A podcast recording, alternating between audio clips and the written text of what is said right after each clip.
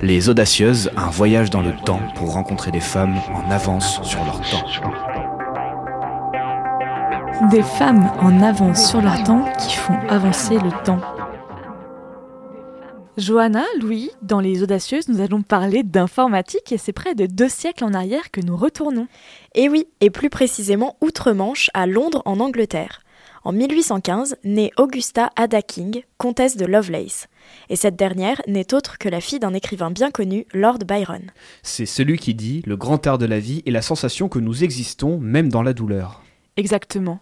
Et l'homme de lettres demande très tôt au précepteur de sa fille de lui inculquer des bases solides en sciences et en mathématiques, parce qu'elle adore ça. Et ce n'est pas chose commune pour les femmes au XIXe siècle d'avoir une telle éducation. D'ailleurs, tout le monde autour d'elle trouve cela scandaleux. Alors qu'elle a à peine 17 ans, elle commence à fréquenter sa nouvelle préceptrice, Mary Somerville. C'est l'écossaise à qui l'on doit la traduction de Mécanisme of the Events de Laplace, travail dont elle dit elle-même je suis arrivée à traduire l'algèbre en langage simple. Exactement. Et c'est Marie Somerville qui présente à Ada quelques mois plus tard l'homme qui est à l'origine de la première calculatrice appelée à l'époque machine différentielle, Charles Babbage. Cette machine, composée de 25 000 pièces, ne verra jamais le jour du vivant de Babbage et de Lovelace, pour des raisons de coût de production. Mais la version proposée en 1991, reprenant les plans du 19e siècle, est complètement fonctionnelle.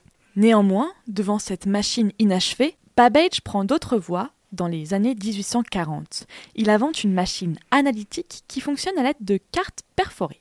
Selon le site femerbier.hypothèse.org, qui consacre un très bel article à Ada Lovelace, c'est à ce moment-là que Federico Menabrea, mathématicien italien, publie un article sur cette machine. Ce n'est autre qu'Ada qui le traduit du français à l'anglais en y ajoutant des pages de notes, beaucoup plus longues que l'article.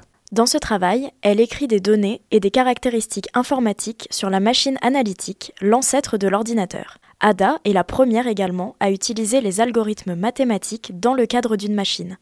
Elle a véritablement mis en place à ce moment-là un programme informatique qu'elle présente sous forme de tableau.